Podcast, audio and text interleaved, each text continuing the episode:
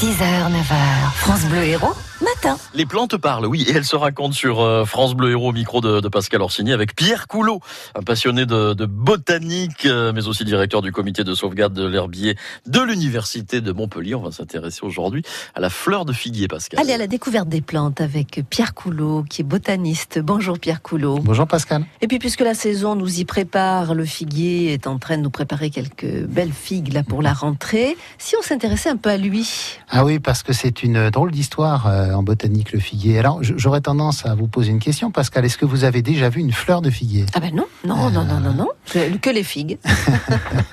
Eh ben, vous allez voir que à la fois vous avez raison et à la fois indirectement vous en avez déjà vu. Parce que ce que vous appelez une figue, et ce qui s'appelle une figue d'ailleurs, euh, n'est pas, contrairement à ce que la plupart des gens pensent, le fruit du figuier. C'est une inflorescence euh, très particulière.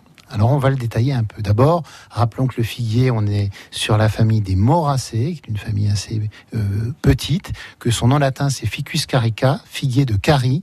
Et la Cari, c'est une province du sud-ouest de la Turquie, c'est la région de Bodrum pour les gens qui ont voyagé euh, dans ce coin-là. Donc la figue, c'est un faux fruit. En réalité, c'est une inflorescence en forme d'urne au bout duquel il y a un trou qu'on appelle l'ostiole. Et à l'intérieur de cette figue, de cette inflorescence, vous avez des tas de petites fleurs. Celles qui sont près du trou de l'ostiole sont des fleurs mâles, et puis ailleurs, ce sont des fleurs femelles. Ce qui croustille un peu quand on les mange, alors c'est ça? Oui, un peu, mais surtout quand vous les mangez, c'est qu'elles sont, euh, c'est qu'elles ne sont plus au stade de fleurs. On va le, le voir tout à Mm. l'heure, et c'est plutôt les fruits qui croustillent.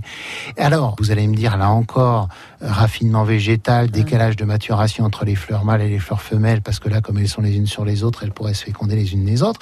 Mais surtout, c'est le mode de fécondation qui est fabuleux, puisque c'est une guêpe minuscule qu'on appelle le blastophage, qui veut dire en, en grec le mangeur de germes, qui va féconder notre figue et qui est l'unique fécondateur de la figue. Donc les figuiers qu'on appelle figuiers mâles improprement portent en hiver des figues vertes qui sont euh, un peu euh, desséchées. Elles abritent les larves de cette petite guêpe. Ah, voilà. Vers la mi-mai, les larves donnent naissance à des insectes.